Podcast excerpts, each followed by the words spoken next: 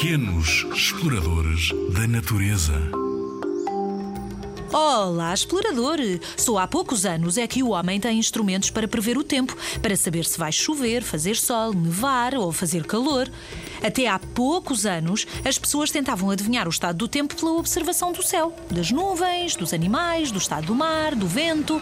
E assim tentavam organizar as colheitas ou evitavam sair de barco para a pesca se a tempestade espreitasse. Antigamente, as pessoas tinham alguns provérbios que foram passando de pais para filhos para os ajudar nas previsões do tempo.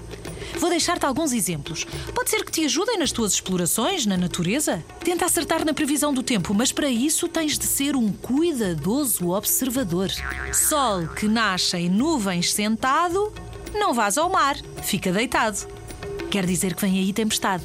Nuvens aos pares, paradas, cor de cobre, é temporal que se descobre.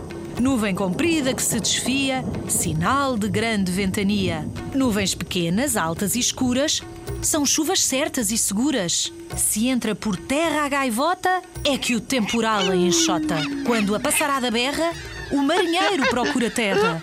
Só sinais de chuva, explorador. Quando vires gaivotas em terra ou pássaros muito nervosos, já sabes que alguma coisa vai mal. Os animais são muito sensíveis, sentem as alterações do estado do tempo. Um bom explorador tem de ser um bom observador.